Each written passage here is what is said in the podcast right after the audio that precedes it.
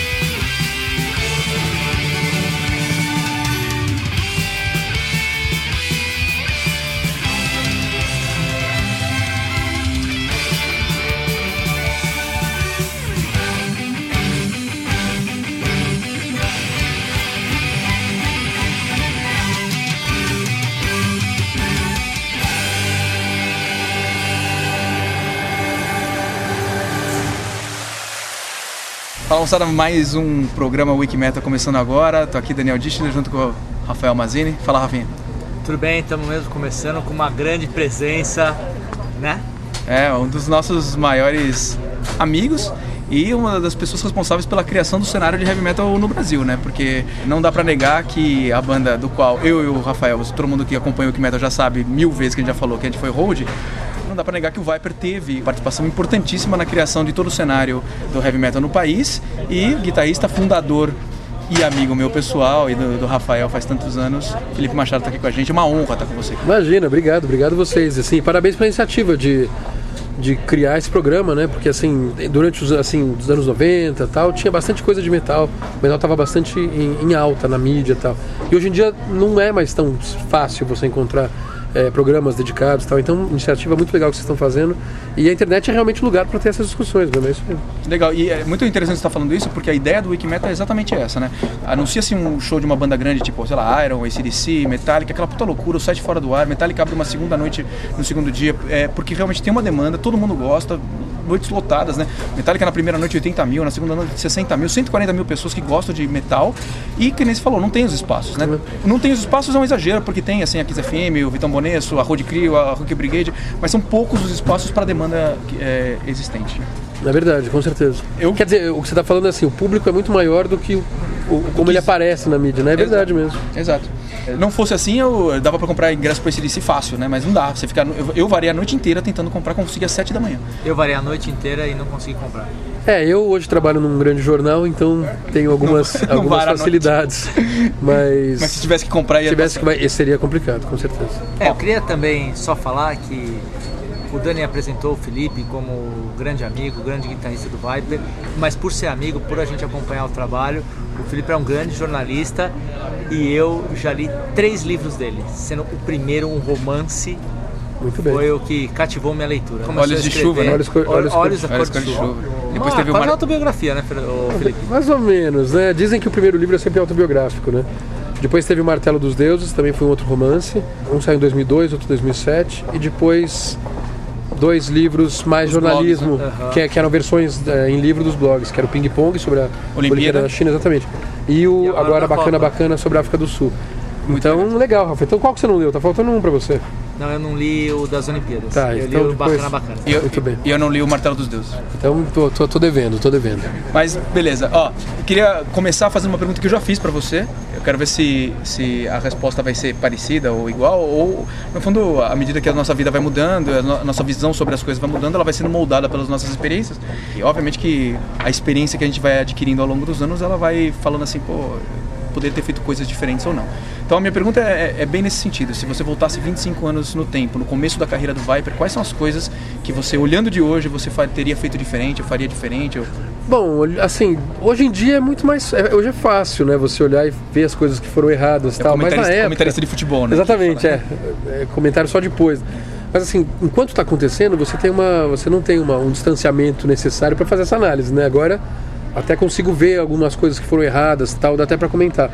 Mas na época, é, como você falou, as pessoas eram diferentes, né? As pessoas são diferentes quando são mais jovens e esse tipo de de personalidade da juventude, ela também determina as atitudes e as decisões que você toma naquela época. É, a minha, a minha Então- pergunta não, não vai nem no sentido de, de falar o que foi errado, o que foi certo, mas do tipo assim, é justamente por conta da experiência que você tem hoje, o que, que você acha que você faria diferente, né? Diferente, é, diferente é bom. Não mudaria assim na, na- a linha mestra da, da carreira do Viper, ou até da minha própria vida pessoal. Acho que não mudaria nada assim. Mas alguns episódios, alguns episódios que eu até lembro que eu conversei com você sobre isso. Teve uma época do, por exemplo, o Viper começou com uma brincadeira de criança, né? Era muito, muito infantil, era os amigos do prédio. Eu e o Pete Reeves, a gente morava no mesmo prédio, né? Vocês até conheciam a gente dessa época. Você me conhecia do Sion, os- o Dani e o Rafa um pouco depois. Aham, dos prédios. Do sabe, prédio sabe, e que, tal. sabe que mês que vem, né, quando começa o ano letivo de 2011, é, comparando com o ano letivo de 81, são 30 anos, né? Então a gente vai fazer 30 anos que a gente se conhece. É, não vamos contar nossas idades, mas tudo bem, já contou, agora tudo bem. Então, quer dizer, a gente, a gente era amigo há muitos anos. Então, quando começou a banda nessa época, todas essas decisões eram baseadas também na, na coisa que a gente queria mesmo, né? na curtição, né? Então, é, pô, pintou um convite para um show, vamos lá, não ganha nada, tudo bem. E daí, né? Ah, mas precisa ir de, de Kombi, viajar sete horas para Presidente Prudente. Ah, vamos, né? Então, no começo tudo era festa. Era diversão, né? Era diversão, você aceitava tudo.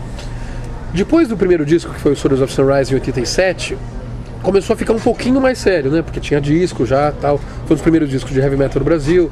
Teve uma produção legalzinha que nos diferenciou de algumas bandas eh, dessa geração, né? Na verdade, até algumas eram um pouco mais velhas, mas enfim, dessa galera, né? Da galera de São Paulo.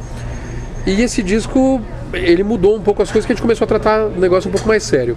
Mas ainda era uma, uma certa brincadeira, né? Ainda a gente era muito novo. O primeiro disco eu tinha 16, imagina. É, o André acho que tinha 15, o Pete tinha 18, mas era o único mais velho, o único maior. Todo mundo era muito novo. E depois em 89 a gente teve realmente o Theatre of Fate, que aí foi um disco realmente sério. Veio o Roy Roland, um cara gringo, né, em inglês, para produzir. A gente gastou uma grana para trazer esse cara, né, para fazer uma produção realmente que pudesse sair no exterior. O Soros acabou até saindo eventualmente, mas foi porque o Theatre acabou puxando puxando o nome do Viper para outros países como principalmente o Japão e a Alemanha. A partir de 89, a gente começou a ficar realmente encarar a banda como uma, um trabalho. Quer dizer, a gente fazia faculdade, eh, terminava colegial, começou na faculdade e tal, mas a banda começou a ser uma coisa que ocupava um espaço grande. E a partir daí as nossas decisões passaram a ser mais também profissionais também. Pô, a gente vai conseguir, conseguir fazer um disco com qualidade para lançar fora, né? Então a gente começou a pensar nesse tipo de coisa. Depois do Tetrofeito, quando saiu no Japão e teve um certo sucesso, o André Matos saiu da banda. E saiu realmente por uma decisão dele. Ele queria na época levar a música, a música clássica, ele é pianista, né? Ele se formou na Santa Marcelina, ele estava acho que se formando, ele namorava uma menina que era violinista, ele queria ir por esse lado, tá? E a gente falou, beleza, André, então faz o final da turnê. Quando acabar a turnê, você sai, não vamos falar nada pros fãs por enquanto, você sai, tudo bem. Tudo bem. E daí a gente foi armando que, quem poderia ser o vocalista. E, a, e o nome natural seria o Pete, porque o Pete Já apesar de não ter, exatamente, já- apesar de não ter aquela potência do André, aquele timbre super bom que o André tem, né? Ele era uma voz mais grave um pouco, mas ele cantava bem, já fazia back, compunha as músicas, né? Que isso é super importante para quem tá interpretando, né? O cara compunha as, as músicas, então ele tinha uma, assim, uma, uma, uma intimidade muito grande com aquelas, com aquelas músicas, aquelas canções tal. Escrevia as letras, né? Não todas, mas assim, ele compunha grande parte do material tal. Então a gente falou assim, bom, o André saiu, vamos fazer o quê? Vamos pôr o pitch, vamos escolher natural. A gente até pensou, será que a gente põe outro vocal tal? Aí até pensamos, tudo, mas depois acabou que ficou o pitch mesmo. Começamos a ensaiar o material do Evolution e o pitch ficou. Nessa época, quando o Viper começou a ter uma atenção fora no exterior grande, porque o Tetrofeito fez um certo sucesso. E o André esboçou uma, uma, uma tentativa de voltar. Pô, vamos fazer turnê no Japão? E se eu voltasse pra banda, né? O Toninho nos comunicou isso na época. Entre o Theater e o Evolution, né? É. Ele comunicou pra gente isso na época tal, e, e a gente, pô, 21, 22 anos, meio, de certa forma, até eu até assumo um pouco a culpa disso, meio magoado até por ele ter saído da banda. Eu assim, de jeito nenhum, o André nem Saiu, a pau, saiu. saiu, saiu, o quê? Agora que a gente vai pro Japão, o cara quer voltar, pô, aí é muita folga, não sei o quê e tal. E eu acabei sendo um dos empecilhos, talvez o maior, pra essa volta do André. Isso eu me arrependo, por exemplo. Porque assim, o Viper poderia ter virado uma banda, por exemplo, Halloween, Iron Maiden, uma banda realmente grande. Uhum. Sem Porque a banda era muito boa, as composições do Pete eram muito boas ainda. O André né? hoje é um Sempre nome, foram- né? O André é um vocalista do nível de qualquer outro desses caras que. que- depois, como, como vocalista, realmente ele é muito bom. Ele, é- ele é do nível desses caras, até como, como frontman, né? Como, como artista. E engraçado que daí ele. Depois que a gente não, não quis essa volta, né? A gente foi pra Europa, gravamos Evolution e tal, e ele acabou, junto com o Antônio Pirani, que era nosso empresário, meio às escondidas, uma coisa meio. Meio na- na- nas moitas, assim, na moita, Montou montou o Angra. Angra, exatamente. Que depois também se transformou numa banda de sucesso, né? Na verdade, seguiu uma fórmula que o Viper tinha aberto, que era um metal mais melódico, com influência de música clássica e tal, mas também tudo bem, mérito dos caras e tal. Banda boa, né? Banda boa, fez, muito- fez sucesso, faz até hoje e tal. Não, boa, lançou um CD o ano passado ainda muito bom. Eu não. Eu, não, eu- eu acabei Mesmo perdendo. o André, né? Que já faz. Perdendo, perdi contato total. Enfim, essa parte do, do, do André eu acho que foi um certo erro. Poderia ter sido melhor se ele tivesse voltado, até porque ele era um vocalista que caberia. Eu não sei como seria o Evolution com ele, mas acho que isso- essa é uma coisa interessante. E de qualquer jeito a relação hoje com o André é, é super boa, né? Não, logo depois, assim, logo depois não. Ficou uma época meio, né, meio puta, a gente andou meio se estranhando, que a gente também é amigo de, de infância, de muitos anos. O André era do, do prédio do lado, né? Não No era prédio do lado, era, era desde Sim. o começo do Viper também. E daí depois fic- ficamos amigos amigos tal. Mas aí, eh, bom, cada disco do Viper a gente queria fazer de um jeito. A gente via essas bandas Beatles, né? olha, olha a pretensão. Beatles, Metallica, que cada disco é de um jeito, a gente- U2, né? A gente falava assim, bom, cada disco do Viper tem que ser de um jeito também. Então se o Evolution foi assim, o próximo tem que ser totalmente diferente. Como a Rage vai ser outra coisa. Exatamente, daí assim, o Evolution eu acho que realmente foi o melhor disco do Viper, assim, foi o que a gente teve um, atingiu um estilo que foi bem original, eu não acho que tem outras bandas que A apareçam. Além das músicas, a produção, produção do disco é muito muito boa. legal. Clipes, do Charlie né? Bauer Fender, Foram exatamente. feitos videoclipes assim de um nível realmente internacional, né? A música, é, o Everybody Everybody lá, né? O, como chama? Rebel Manic. Exatamente, os clipes foram muito legais. Na época, na hora de fazer o Coma Rage, a gente acabou mudando, revolucionando totalmente o estilo e fomos gravar em Los Angeles, começou a ouvir outras coisas, Soundgarden, não sei o que tal, já fizemos um disco mais diferente ainda, mais pesado. O Pete estava ouvindo muito The Clash, essas bandas mais pro punk e tal, então as músicas saíram mais pesadas. E daí a gente. Esse Mas- talvez tenha sido um erro também. Então, tá batendo exatamente com a resposta que você deu da outra vez, né? As três coisas. Começou, um- você- começou coerente. É, ser coerente. Vamos ver se a terceira você acerta, né? Que você tá indo na, na evolução cronológica, né? Você já falou do André, beleza? Concordo. Não dá pra dizer que foi um erro, porque a gente não sabe como seria. né? Exatamente, exatamente. É diferente. É simplesmente É, é. Uma, uma noção que hoje. E- mas o Evolution experiência- também é um disco ótimo, É. o Pete cantando, um Não, disco o, muito o legal. Isso, o Coma Rage, né? É o Coma Rage. O Coma Rage é a parte que eu discordo, mas eu acho o Coma Rage, assim, ainda bem que ele é daquele jeito, ainda bem que ele tem aquele peso, eu acho do caramba aquele, aquele Não, disco. eu gosto E ó, eu acho que o Death Magnetic, porque eu lembro, sabe quando vocês gravaram o Coma Rage, eu já não era hold, É. mas quando você me mostrou, acho a master, antes de ser lançado, você me mostrou as músicas, e você falou um negócio pra mim, você falou assim, ó, esse, a gente tá gravando desse jeito, meio punk, assim, porque a gente acha, a gente chuta que o Metallica, o próximo disco deles, depois do Preto, depois do Load, acho que era antes do Load, é, depois do Black Album, vai ser nessa linha punk. A gente tá chutando isso. Não sei de onde vocês tiraram isso da cabeça. Eu lembro você falando isso pra mim. E não foi, né? O Metallica foi pro Load, foi pra um lado completamente diferente. É verdade. O Death Magnetic, as bases do The Death Magnetic, pra mim é o Coma Rage. Então, é tem um disco, parecido. tem uma música do Death Magnetic, que não sei se é a música 3 ou 4, eu não lembro os nomes, que é a base de The Shelter. É, igual. É a base mesmo, a base. É a base muito parecida com The Shelter. Eu vi e falei, nossa, essa base eu conheço. Mas- é mais complicada, mas ela, tem, ela é muito E- parecida. E, tem várias, vários trechos do, do disco que, que me lembra o Coma Rage toda hora. Até, até a melodia de voz parecida. Eu gosto muito, do- eu gosto do Coma Rage, mas eu não gosto muito da produção dele. Alguma coisa ali me, me dá uma impressão que ele foi gravado, por exemplo, muito rápido ou muito acelerado. Porque assim, quando a gente chegou lá, e a gente tava em Los Angeles, era uma puta. Tava no hotel, os quatro os Solteiros. moleques solteiros em Los Angeles, todo mundo detonando, enchendo a cara, gravando em Hollywood, né? Conhecendo as bandas White Zombie, Body Count, todo mundo naquela balada. E uma galera. White Zombie era bem mais pesado e tal. Então todo mundo num clima mais assim. Então a gente, o, o pitch eu lembro, não, tá muito. A gente na hora de fazer os BPMs, na hora de gravar, Aham. o pitch assim, não, não, é, põe mais rápido, põe mais acelerado, põe mais. E eu lembro, puta, será? E daí assim, hoje eu ouço o disco e falo, puta, esse disco é muito acelerado. Muito rápido. Porque as bases, eu, são, as músicas são muito boas. Né, Making Love, Blast. Aham. Mas eu ouço assim, o disco eu acho que ele tá meio rushed, ele tá Aham. meio acelerado. Aham. Eu acho que as músicas são um pouquinho mais pouco mais, calmo. lentas, um não assim, É. é, Não, não, eu sei, ele- pesadas. ele- ele mais Black Sabá. Sabbath, é. Não isso, não sabá, mas deveria ser um pouquinho mais, é, um pouco mais Levado. grooveadas, mais levadas assim. Legal. Mas tipo Evolution. E aí, pra você falar, vou dar a dica, né? Pra você falar o terceiro, a terceira coisa que você falou da A travessa. terceira coisa que eu, que É- eu é acho que foi um erro, exatamente, que foi a coisa do cantar em português, né?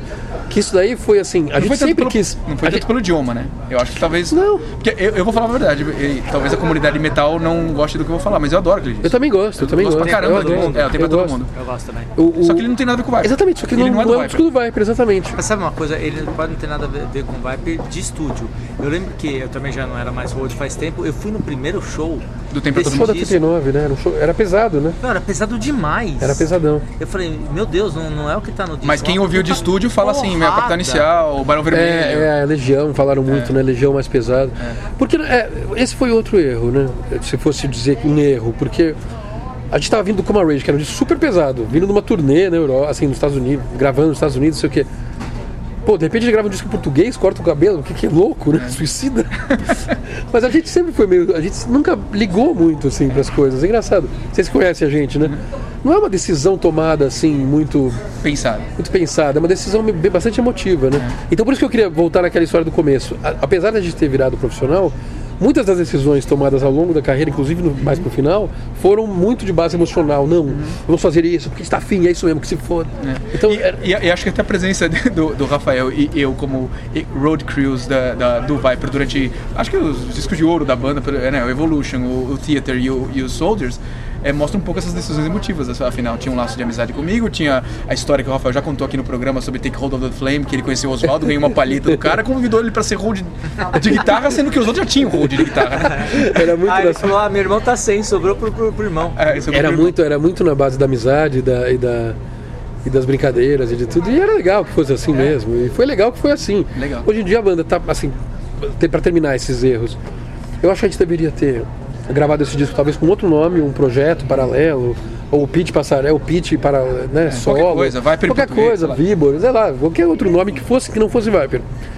E depois a gente é, é, voltaria a fazer o Viper quando tivesse todo mundo afim de fazer e tal, né? Legal. E Agora a gente vai é, ouvir um som, né? Porque eu vou te dirigir pra você escolher a música. É, né? manda.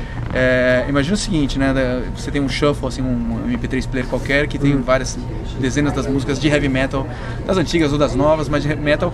Qual a música que quando cai assim no shuffle você fala assim, porra, não consigo evitar de balançar a cabeça nessa música? Puta, eu diria. Isso aconteceu outro dia comigo. Eu, deixo, às vezes eu tomo banho ouvindo iPad, assim, né? Ouvindo iPod no, no banho. E daí tocou uma música que eu falei assim: Meu, essa música é muito porrada, que era Metal Militia. Do, do, James, do, do, do Metallica, do primeiro disco eu disco. Metal Militia. Metal Militia!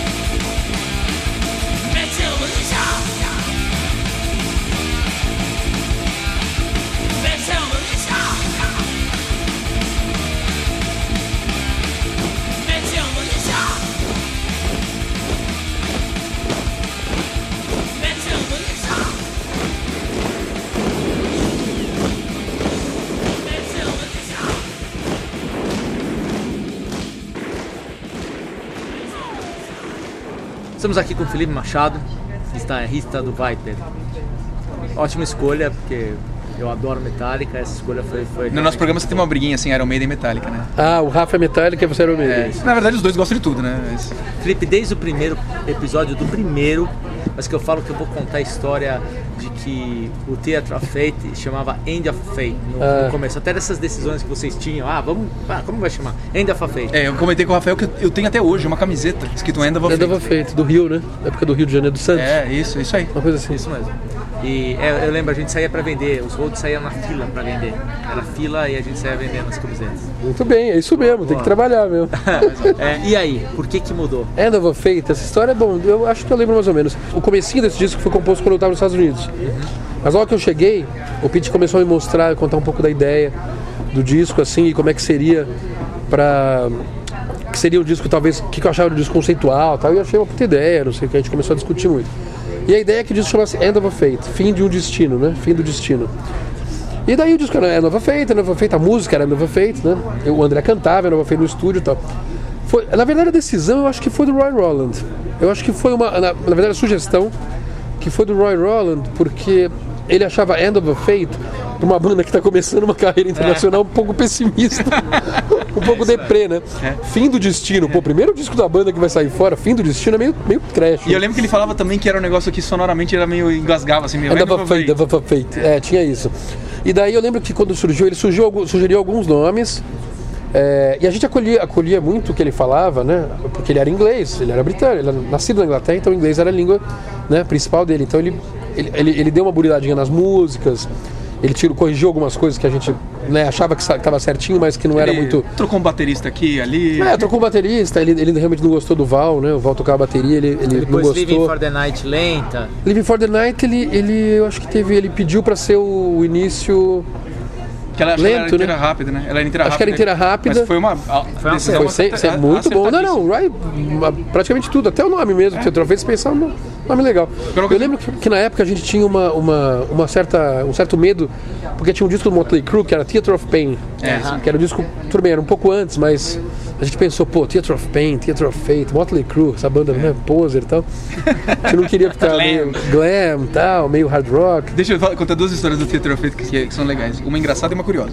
A curiosa é a seguinte, né, você deve lembrar que a ideia era ser um di- uma música só, né? Era uma música que ia emendando nas outras. Exatamente. Então quem ouvir hoje, por exemplo, a Cry From The Edge, o final, que tem aquele taranana, tan, tan, termina com esse tan, tan, Tan, tan, que é o era- começo exatamente. da música Theater of Que a gente ao vivo até fazia isso. Fazia emendava as A gente duas. emendava algumas ao vivo. Mas a, a ideia era emendar o disco inteiro, né?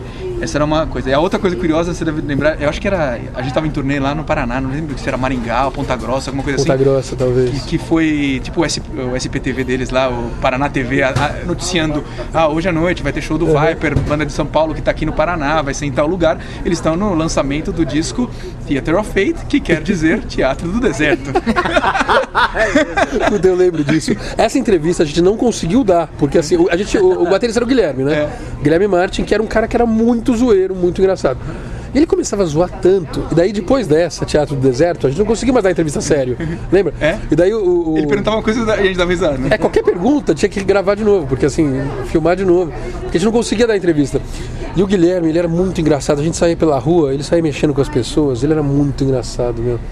Era uma das, das, das lembranças boas, assim, nessa época do. Você lembra? Foi nessa turnê, mas não sei se foi nessa cidade que a gente ficou tomando cerveja a tarde inteira e, tipo, antes de o show era à noite, 10 da noite, e umas 6 da tarde tinha uma entrevista na rádio. E a gente foi na rádio, eu acho que você tava também, mas, mas o Ives estava e, e eu fui junto, assim, só pra acompanhar.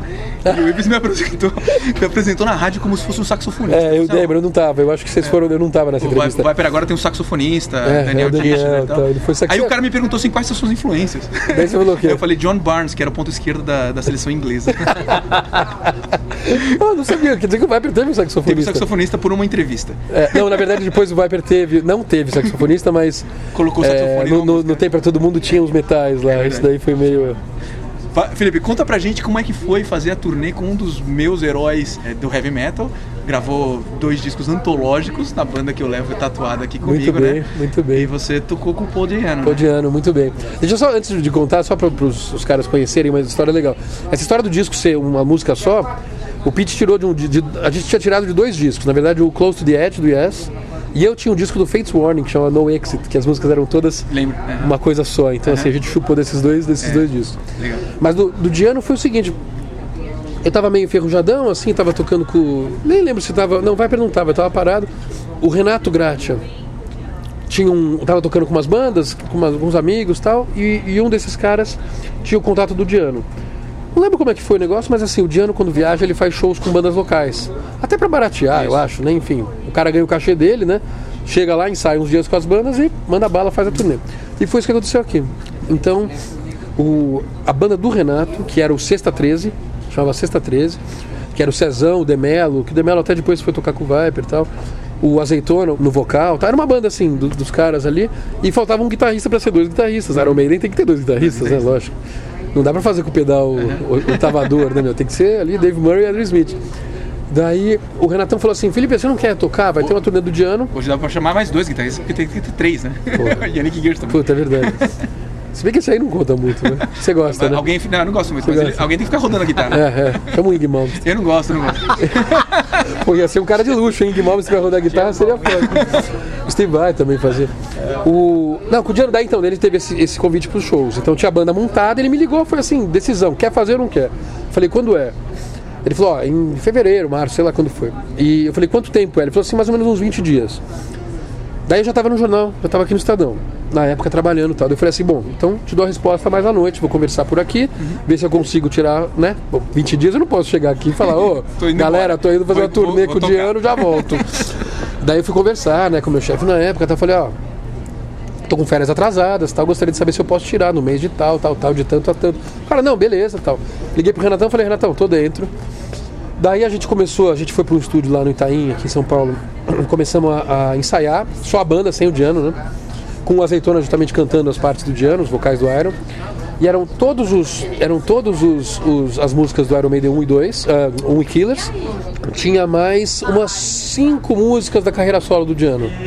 Que era o Eram Killers, músicas. né? Chama, Eram, chama Killers, chamava né? Killers, depois chamou. É, tipo, Era de ano, carreira solo, né? O nome da banda era assim, era, era alguma coisa. E daí eram músicas até legais, assim. Não eram tão boas quanto as do Iron, mas eram músicas ok, legais. Tal. Tinha, tinha até uma balada bem bonita, esqueci o nome. O, e- a gente e- e ensaiou, ele tocava Ramones também, né? tocava uma música no Ramones. Acho que era, era BC dele. Blitz- Blitzkrieg Bob. Blitzkrieg Bop, yeah.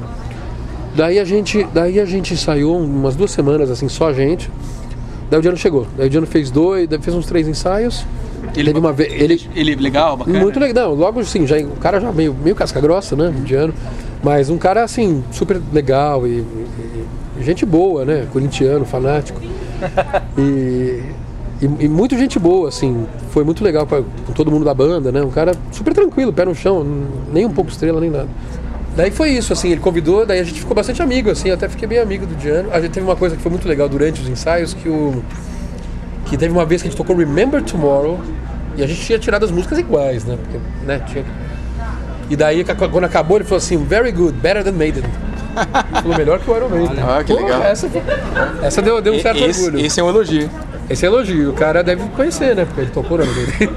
E, eu não sei se você lembra, mas é, acho que não vai lembrar, mas quando acabou o show né, em São Paulo, acabou o set é, inicial e daí ia ter o bis, né? Então saíram do palco, né? A volta pro palco, voltava a banda, ele não, e você chegava no microfone e falava assim. Transilvânia! E- Ah. e, aí começava a Transilvânia. Puta, muito que, era- bom que era a música instrumental, não precisava dele no palco, tal, voltava o bis com Transilvânia. Muito bem. Começava com Eyes of March, né? É, o primeiro. É, Puta, March- sensacional. Rat show. Out. Nossa, adoraria fazer de novo. Mas daí o dia. Não, daí a gente fez então. Fizemos vários shows, fizemos uns oito, nove shows. é, Nordeste, Sul. Fizemos uns nove shows, foi muito legal. Daí a gente fez uma, uma, uma festa na minha casa pra, no final da turnê. Que, que o pessoal tava meio. Ele, ele, assim, ele era um pouco exaltado, né? Sempre Daniels, né? Aquela coisa. É um tipo de roqueiro de verdade, assim, né? Não tem muita. Leva a parte tílica a sério. É. E assim, e a gente acaba todo, né, entrando na onda, né? Jack Daniels e tal. Teve uma vez que a gente fez uma festa no final da turnê na minha casa. Quando eu, eu- na época eu era casado ainda com a Carol, você conhece. Eu tinha uma mesa de vidro na minha, na minha, na minha sala, né? E os caras começaram a querer jogar pôquer. Daí o Diano começou a querer jogar pôquer, o álcool, o Jack Daniels, não sei o que, de repente eles quebram a mesa da minha casa. Assim, não quebrou, o, o vidro não quebrou, mas quebrou o pé, que era um pé de madeira, quebrou o pé da, da, mesa, da sala- da mesa de jantar da minha sala durante a festa. Daí minha mulher, você imagina como gostou na época, né? Daí assim, ela, vamos todo mandar todo mundo. Eu falei, não, imagina, não podemos mandar, pô, de ano. Daí eu levei o tampo da mesa pro quarto e a festa continuou. Sobrou até mais espaço. Legal. Pra gente ir pro último bloco aqui, eu queria que você escolhesse agora uma música do Viper. Eu queria que você escolhesse uma música que você acha mais. que pra você, como guitarrista, era mais desafiadora, assim, a que você achava mais. Deixa eu pensar, uma música do Viper que era muito desafiadora. Por falar Ah. nisso, é verdade, isso é uma lenda urbana do Viper. Qual? É verdade que quando você terminou de gravar Theater Fate, o, o produtor Roy Holland levantou pessoalmente pra ir lá te dar um abraço e dar parabéns. Zé. Ah, pode ser, não lembro exatamente, mas pode ser. Aquilo, as, as sessões do Teatro Feito foram bem pesadas. Porque a Era- gente era uma tinha... música difícil? Era, era bem difícil. Era bem difícil. Foi lá, no, lá em Santa A Cecília, música né? foi no, no- no estúdio da BMG, né? O Teatro Feito é uma das mais difíceis, assim, porque tem umas paletadas e tem vários riffs em terças e tal. Tinha outra também que era bem complicada, que era. é, a Making Love era bem complicadinha, tinha muita parte do Coma Rage. Desse disco novo, Love Is All, era uma música bem complicada, também comprida, que até o André participa, tem Sim. várias partes. Vamos escolher. Make Love. Making Love, então. Boa. Make Love. Hey, baby, you wanna go out? You wanna go out, honey? Spend any money? Come here, cutie. Hey, come here. Did you hear what I say? I said, come here. Come here, daddy. Uh, you look so good.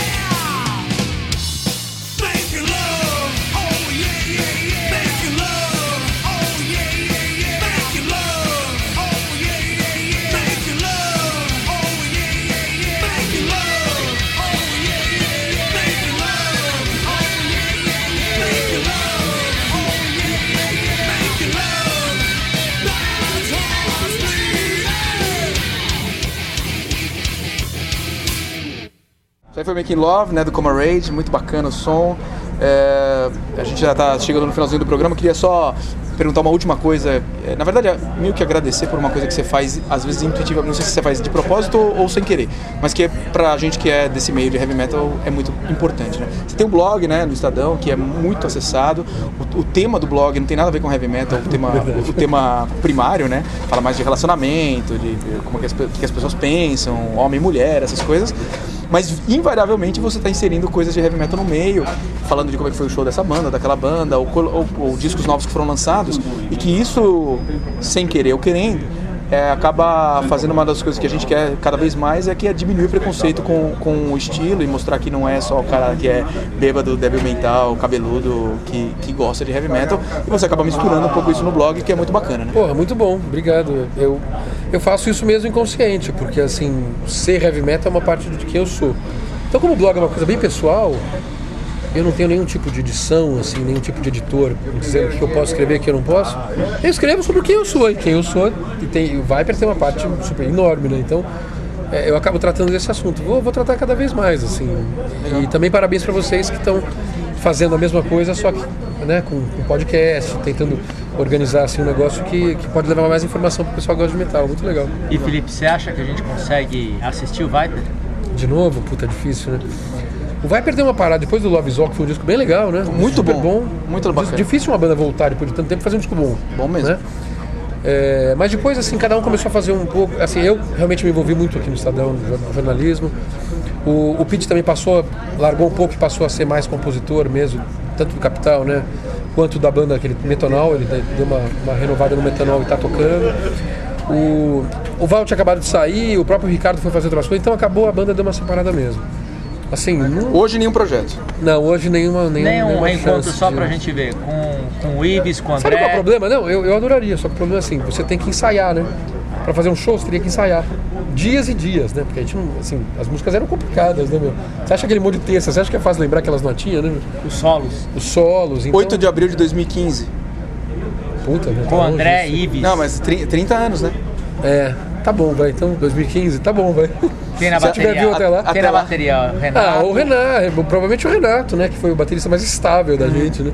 O Guilherme, acho que não sei se tá tocando mais. O Guilherme virou meio produtor de show internacional.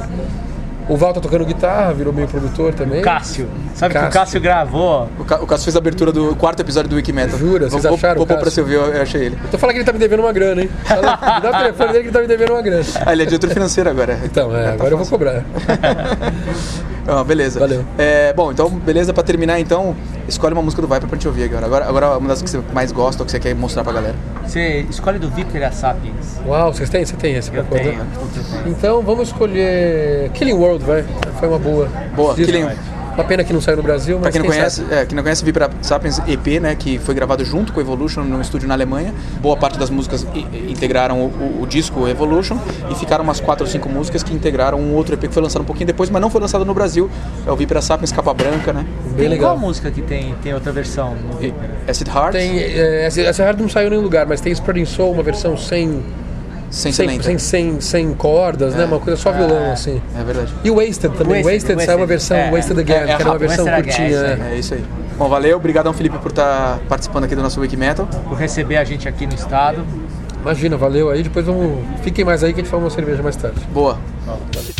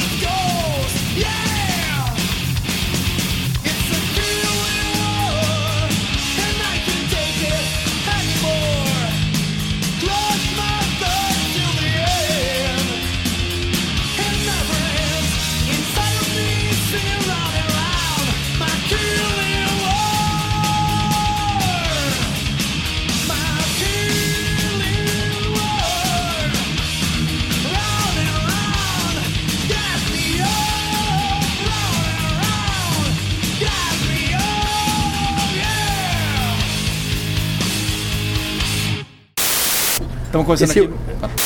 Esse Wiki Metal é, é homossexual esse programa? Não. Vai, vai pra Rádio GLS, você- não? Você quer entrar? É, e daí, bom, basicamente foi isso. O que a gente. Ih, eu acho que aqui a gente vai. E você acha o Oswaldo o traidor do heavy metal?